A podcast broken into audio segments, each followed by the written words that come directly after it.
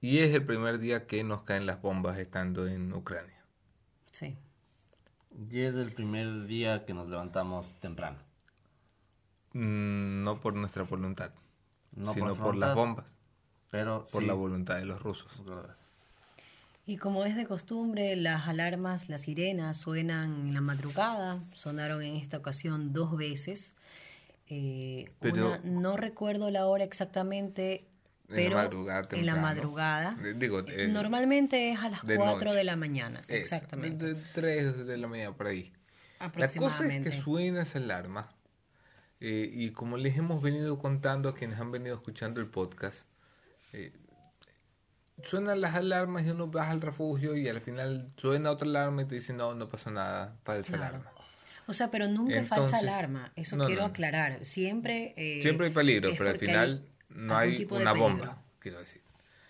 Pero entonces han llamado esta madrugada y mi equipo eh, ha confiado en que yo conteste el teléfono del hotel. Sí, Y yo he contestado el teléfono del hotel. casi me he dicho, dormido. Mr. Boscan, the alarm is sounding. Y yo, ok, eh, eh, I'm, I'm coming. Y I'm coming, I'm coming, eh, dormido hasta, hasta el pum. Eh, y aquí todo. o sea, hablaste confiados. dormido. Sí, no, yo, eh, I'm coming, coming, cerré el teléfono, me quedé dormido, no le avisé a nadie. eh, y a las 6 de la mañana otra alarma nos despierta. Y efectivamente esa fue la alarma ganadora. O Sí. sea que si... eh, lo que quiero dejar claro con esto es, no soy de fiar cuando duermo, Nando y Moni.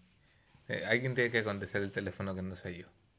Sí, y nos despertamos con la novedad de que habían lanzado cuatro misiles a, cerca del aeropuerto de Lviv. Sí, ahora la actualización dice que son seis. Seis los Seis. misiles que han caído sobre el Lviv, eh, la ciudad en la que nos encontramos. Un blanco estrictamente civil, cerca del aeropuerto.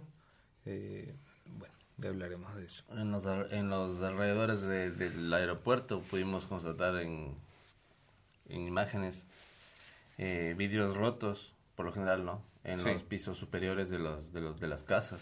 Porque esto es muy eh, muy importante. Nos levantamos con el bombardeo, eh, averiguamos dónde eran las bombas. Aquí uno a escucha... 15 minutos de donde estamos nosotros. Exactamente, uno escucha los pumps, eh, pero luego nadie sabe dónde caen las cosas. Exacto. Había una gran columna de humo eh, sobre el horizonte de la ciudad. El olor también se sentía. Olía a quemado, toda la zona olía a quemado.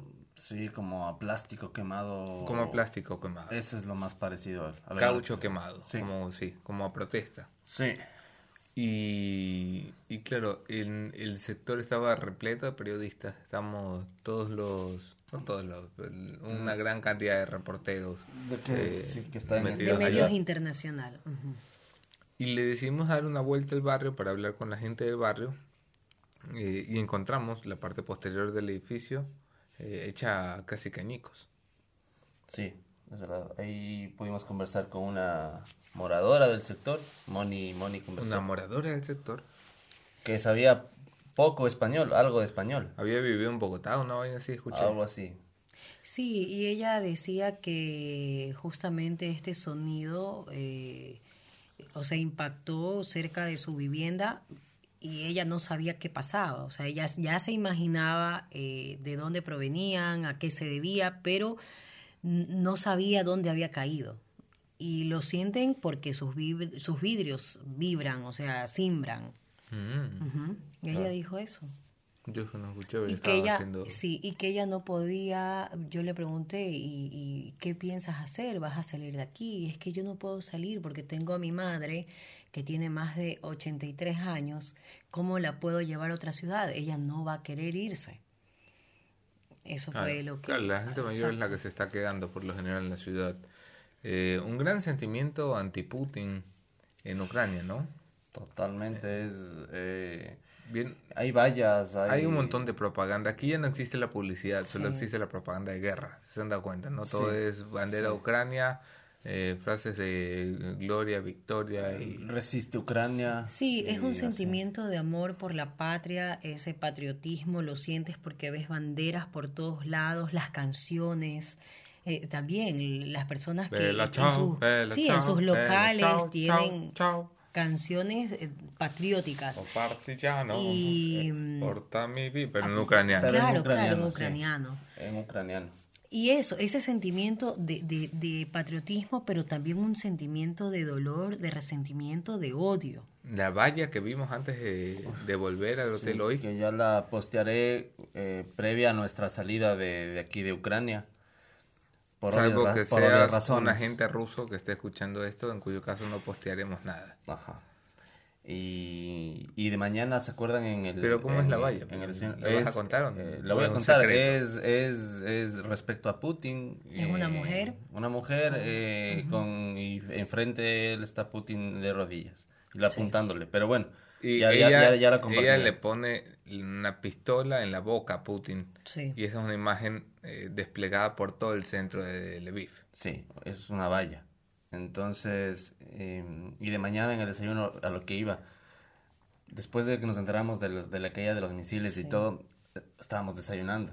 Y Anderson le pregunta a la, a la, a la chica que nos atendió, eh, disculpa, el aeropuerto Oh, sí, está, ya. está lejos de aquí, No lo sé.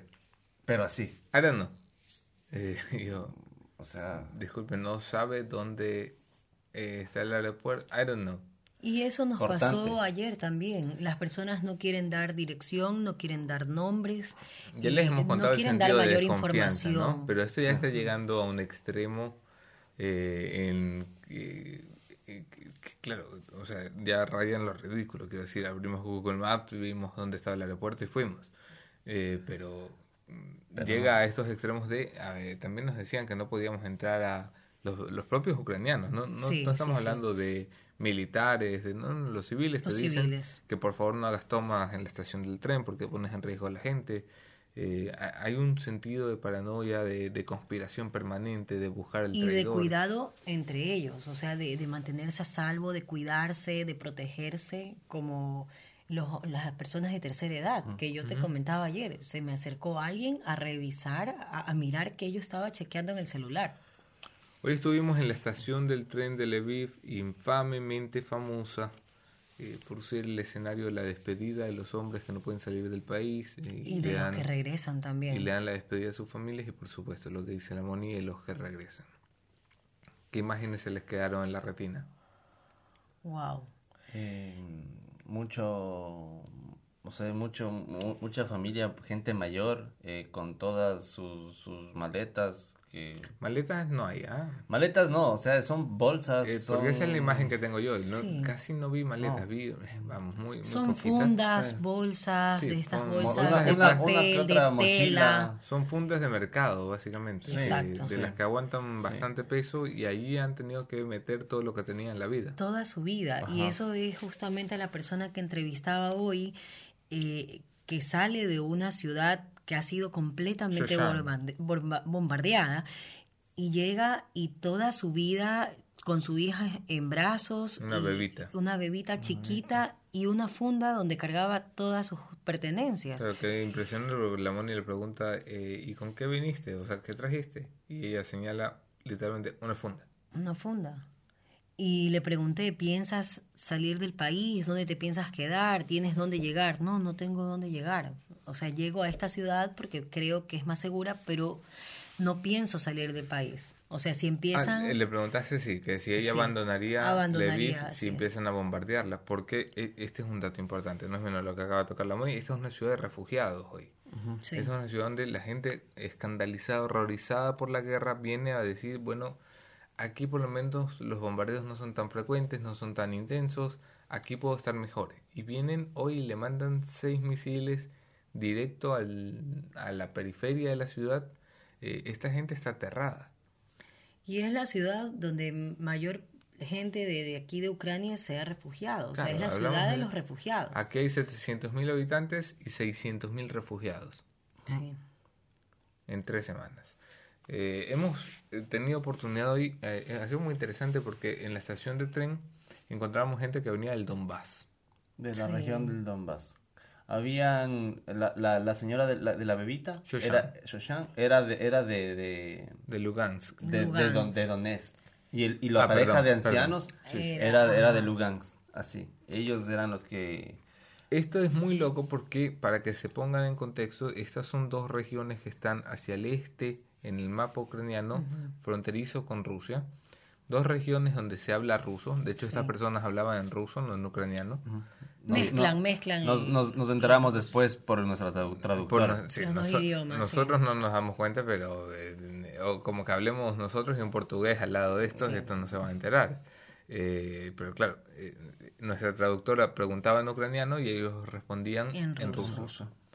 Eh, y ha sido muy interesante porque siempre se le- ustedes saben, la gente que eh, sigue este conflicto eh, por la propaganda de, de RT, por ejemplo, eh, y que pueden dejar un comentario tipo, eh, ¿por qué no van al Donbass y documentan cómo los nazis están matando a la gente que quiere ser rusa? Eh, tú dices, hombre, a lo mejor esta gente es muy ilustrada y, y sabe que es el Donbass. Pero se lo hemos preguntado hoy a gente de salida del Donbass. Y su respuesta ha sido, eh, allá hablamos rusos, pero no somos rusos, somos ucranianos. Yo no vengo del Donbass, yo vengo de Ucrania. Yo no vengo de una república independiente, yo vengo de mi país. Mi país se llama Ucrania. Y el viejito se le notaba Dolido que ya no quiso seguir hablando porque... Sí, o sea, lo que más le dolía no era haber perdido su casa, su vida, su... eh, Lo que más le dolía era que había gente eh, sentada donde fuera, en Quito, en Buenos Aires, en eh, México, Ciudad de México, que eh, piensa porque pensar es gratis, lo que la propaganda rusa le dice, que esta gente está siendo rescatada por una operación militar especial, cuando hay gente que tenía con una bolsa donde cabía todo lo que cabía en su vida, porque las estaban masacrando bombazos. Y nuestra traductora no ha podido hoy. ¿No? No. Se- La pobre se- Cristina. Se quebró, lloró. Mm, Fue un momento Pero triste. era, un- sí. era un llanto desgarrador, porque es como cuando los niños eh, los has retado y, y tienen ese llanto sollozo que, Claro, con que- sí, que, que te Sí. ahogas. Y yo, pero ¿por qué lloras? ¿Qué, ¿Qué te pasó? ¿Estuvo malas preguntas? Porque ella es la traductora. No, es porque me duele, me duele que estén sufriendo, que, estén la sufriendo las personas inocentes, que tengan toda su casa destruida, que hayan perdido todo. Ese es el sentimiento que sienten los ucranianos. Y esto además, eh, para ponerlo en contexto, eh, si, si alguien conoce un- una persona que está convencida que Putin está haciendo esto para rescatar la gente del Donbass, eh, pásale este podcast y cuéntale que estos dos viejitos, que se notaba que no podían caminar dos cuadras sin cansarse, Vienen de ahí. recorrieron 1300 kilómetros. Es que hay gente que no pone esto en perspectiva. 1300 kilómetros, que es como cruzarte de Loja a Karchi ida y vuelta, solamente para escapar de Rusia. Cuando tienes a Rusia a 20 minutos. En 20 minutos cruzas la frontera hacia Rusia. Esta gente se lanza 1400 kilómetros para llegar aquí a Lviv. Sí, sí, sí, muy doloroso. De ahí eh, tú lo que encuentras es comida, té para todas las personas que llegan, sopas. Ah, la sopa no probamos. No probamos el té delicioso, té de manzanilla, Por cierto, estamos cerca. ¿Qué hora es?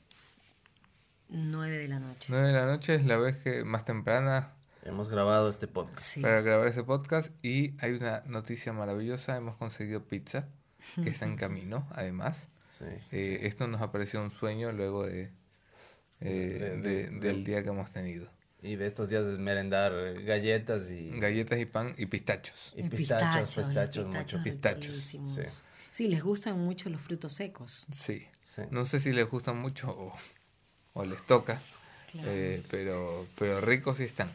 Eh, la plaza de Lviv. Hemos estado en la plaza central de Lviv con una imagen poderosísima que hoy se hacía viral en todas las redes. Las carriolas de los niños, 109, 109 carriolas de niños, cochecitos de bebé, que simbolizan los 109 bebés asesinados en este tiempo de guerra. Sí, eso es muy doloroso. Sí. Muy doloroso porque, bueno, ahí las madres fueron a dejar los coches eh, como símbolo, ¿no? Para, como homenaje de, de los niños que, que han sido asesinados durante este tiempo. Eh, ya cuando nosotros fuimos, eh, ya estaban empezando a retirar Sí. ajá, los, los cochecitos. También pasamos, eh, era una iglesia, no, no era iglesia. No, era un edificio municipal, Un sí. municipio. Que estaba al lado de una iglesia. Sí, estaba al lado de una sí. iglesia y tenía las estatuas cubiertas. O sea, cubiertas, todas, cubiertas. todas, bien cubiertas. Cubiertas, sí, bien. Con sacos de arena, tapadas. Eh, aquí se están preparando ya para, para entrar en la dinámica bélica. eh, como seguramente están muy preparados ya al sur, en Odessa, donde todavía seguimos buscando opciones para llegar. Eh, es un viaje muy complicado porque hay que viajar de noche, es la única forma. Y creo que les hemos contado ya lo suficiente cuando son los bombardeos, eh, precisamente en la noche.